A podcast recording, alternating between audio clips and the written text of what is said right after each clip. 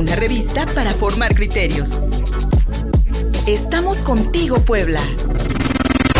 Imagen pública con Javier King. Seguimos contigo Puebla.mx en Twitter, arroba contigo Puebla, arroba Luis Fersoto. Transmitimos en vivo a través de Facebook Live en el perfil del mismo nombre, Contigo Puebla. Ya escucharon ustedes, mi querido Javier King en la línea telefónica, hablándonos de imagen pública.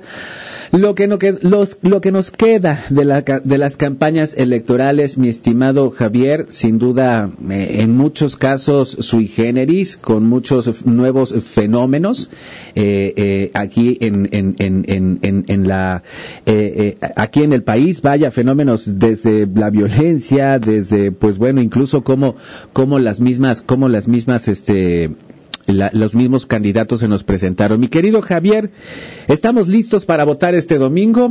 una pregunta muy, muy buena y, sobre todo muy oportuna para este jueves. Buenos días, Javi. Buenos días, Fer. Pues fíjate que en efecto estas eh, campañas electorales que además este, están rodeadas de muchísima polémica, también han estado rodeadas pues de mucha incertidumbre y yo creo que eh, a nivel nacional es este el sentimiento general de no saber primero si se llevarán en paz, que es lo que más preocupa, y si los resultados serán respetados. Si serán respetados. Mi querido Javier, eh, hace rato hacíamos la reflexión sobre la creación del Instituto Nacional Electoral, antes IFE, eh, que incluso que inició como Comisión Nacional Electoral, eh, todos, los, todos los pasos que ha tenido para generar precisamente un árbitro ciudadano y e evitar la intervención de todo el aparato gubernamental en las elecciones. Y lo peor que nos podría pasar en este país, la, creo la, la, peor de las tragedias históricas que, podríamos, que, que, que, podrían ocurrir este domingo 6 de junio en la noche, cuando tengamos los primeros resultados preliminares, es que el gobierno cante fraude. O sea, sería otro, otra situación sui generis en la política mexicana. Quienes cantan fraude regularmente son los partidos de oposición, pero jamás del gobierno, ¿no? Exactamente, estaremos enfrentándonos pues a un acto que no, no, no habíamos visto nunca antes. Eh, yo creo que es muy probable que esto vaya a suceder, pero como tú dices, pues sigue siendo por ahora un temor. Eh, eh eh, ya hemos visto cómo este gobierno pues es este pionero en hacer este tipo de intervenciones y en, concentrarse pues más a los llamados a, a, la separación entre los ciudadanos pero eh, finalmente ese es el mensaje no como como propio ciudadano como propio mexicano deberemos estar unidos eh, si bien no en nuestros ideales políticos sí en la realización de las elecciones de manera pacífica y de manera pues consciente eh, tratemos como ya lo hemos dicho en varias ocasiones de votar eh, razonando nuestro voto dándoselo a, los candidatos que de verdad se lo merecen y no solamente caer en esta trampa del voto parejo del voto equilibrado Efectivamente, mi querido Javier, mi querido Javier, este, la situación eh, a la que nos enfrentamos este domingo 6 de junio, repito, es particular porque no habíamos visto tampoco la intervención de un presidente de manera tan activa por lo menos en los 21 años que llevamos de alternancia política, de alternancia en el, en el Poder Ejecutivo Federal. No lo hizo Peña Nieto de manera tan abierta, no lo hizo Felipe Calderón, no lo hizo Vicente Fox, eh, aunque pues al final de cuentas siempre sabemos que el aparato gubernamental se mueve en beneficio del partido en el poder. ¿Ese es uno de los riesgos que podríamos ver este domingo? Por supuesto que sí, y como tú bien lo dices, ya lo hemos estado presenciando durante estos seis meses eh, que llevamos eh, de, del 2021. Eh, finalmente deberíamos tratar de confiar en, en, los organismos que están organizando las elecciones, pero sobre todo no caer en provocaciones como ciudadanos, no este pues eh, disturbar la paz de, de, las casillas, de las redes sociales, sobre todo que seguramente van a arder este este domingo, eh, y sobre todo por respetar la veda electoral, no solamente la veda es para eh, funcionarios, para organismos gubernamentales y partidos, sino también nosotros como ciudadanos darnos un descanso de toda esta eh, pues eh, acción tan continua que hemos tenido, ¿no? Entre propaganda y entre pues una, una campañas bastante activas a nivel de la ciudadanía. Mi estimado Javier, tú como experto en imagen pública, eh, sabes cómo reaccionamos los, los, los, individuos, eh, las personas, ante, pues, ante la propaganda, ante la difusión de, eh, del proselitismo, de los mensajes. Y en esta, eh, a estas alturas del siglo XXI, mi, mi, querido Javier, aún seguimos respondiendo a los llamados al voto, a las preferencias electorales, más por emoción que por reflexión.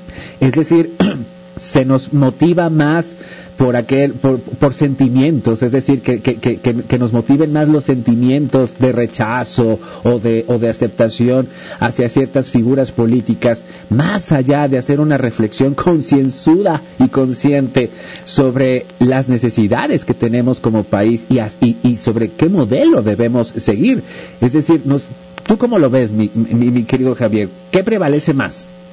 Por supuesto que seguimos como sociedad respondiendo de manera más activa a la propaganda, eh, que seguimos respondiendo de, de, parte de las emociones, porque esa es la cultura en la que hemos crecido, en la que nos desarrollamos todos los días, una cultura demasiado visual, muy basado pues en, en la popularidad, en la aceptación como grupo, entonces pues definitivamente el voto está en gran parte de eso a partir de los eh, las preferencias, ¿no? las emociones que podemos percibir de aquellas notas que vemos sobre todo en redes sociales y de esta polarización que ha estado eh, separando al país eh, durante estos últimos dos años. Sin embargo, yo sí creo que ya existe mucho más conciencia por parte del electorado, definitivamente porque se ha renovado desde el 2012. Eh, ya una gran parte del electorado pues es gente joven que ya creció con una cultura política más activa que no seguía solamente por lo que la hegemonía política del gobierno eh, la indica, sino que trata de, diversificar sus fuentes. Sin embargo, pues la misma polarización generada desde el gobierno ha generado que esto no tenga un consenso, sino que sea una multidiversidad de opiniones que al final chocan unas con otras. Eh, mi querido mi querido Javi también das en das en el en el blanco eh, con el eh, con esta con esta reflexión sobre el voto joven. Siempre los partidos políticos aspiran a poder ganar a, a, a, a los ciudadanos que por primera vez van a votar o que lo están haciendo por segunda o tercera ocasión el voto joven porque aseguraría a lo mejor un voto duro para siguientes elecciones para el, para el, partido en cuestión, pero tú también como joven, mi querido Javier, ¿cuál es la sensación que puedes encontrar entre, entre, entre los chavos, entre los chavos mexicanos, las chicas, los, los chicos y los y chiques? Eh, ¿qué, qué, qué, sensación puedes encontrar entre ellos y qué apreciación tienen sobre pues este derecho fundamental a votar? En general a nivel generacional, a nivel eh, pues cultura occidental, eh, los jóvenes tomándolos de 30, 35 años hacia, abajo, eh, tienen un disgusto o una inconformidad muy grande con, con los sistemas políticos debido a que las oportunidades han sido pues bastante sesgadas a diferencia de generaciones anteriores en lo que se refiere pues a oportunidad de vivienda, oportunidades laborales, oportunidades de seguridad social, eh, de salud y demás. Eh, y esto definitivamente afecta su decisión política, ya no es solamente respaldar el ideal de un partido, que es algo pues bastante del siglo XX, del siglo XIX, sino es más eh, buscar las propuestas, un poco buscar la conveniencia de lo que podríamos necesitar como sociedad, pero sí, definitivamente existen grandes campañas de desinformación precisamente guiadas a, distraer este voto joven, a distraer este voto emergente, por decirlo, por decirlo de alguna forma, y tratar de guiarlo pues hacia las conveniencias de, cada uno de los partidos, de cada uno de los grupos de poder. Y eso es precisamente lo que hemos dicho en esta sección desde hace, desde, yo creo que desde que empezamos, es que eh, eh, tener el pensamiento crítico, estar siempre informado, tratar de buscar diversificar nuestras fuentes de información para, para obtener datos es algo fundamental. Eh, estoy completamente de acuerdo contigo, Javier, y reiterar este llamado que hacías hace unos momentos a que el domingo 6 de junio también como ciudadanos eh, seamos responsables. Bien decías, las redes sociales van a estar ardiendo, eh, habrá muchísima desinformación, habrá sin duda alguna, pues también algunos llamados al terror, a la violencia, esperemos que no sean así, pero este llamado que tú haces a guardar la calma y sobre todo a no seguir estos estos estos llamados, pues pues creo que es también importante para nosotros para entonces sí poder solidificar hacer sólida esta democracia incipiente, esta incipiente democracia mexicana que tiene bien poquitos años, mi querido Javier. Así es, y sobre todo pues esperar después de las elecciones eh, no se terminan las cosas, al contrario está programada pues una campaña de desprestigio muy grande para los eh, candidatos que lleguen a ganar por parte pues obviamente de quienes ya están dándose por vencidos y eh, esto tenemos que estar preparados porque en las redes sociales eh, definitivamente va a explotar esto inmediatamente al otro día y hay que tratar de nuevo de estar informados y no de, no caer en provocación. No caer en provocaciones. Como ciudadanos, mantener la calma y no caer en provocaciones este domingo 6 de junio. Mi querido Javier King, como siempre, agradecidos de escucharte. Amigo, para quienes hoy te sintonizaron y te quieran encontrar por otras vías, ¿cuáles son estas? Me pueden encontrar en Facebook y en Twitter como arroba Javier King, ahí los espero. Muchísimas gracias, mi querido Javi. Una revista para formar criterios. Estamos contigo, Puebla.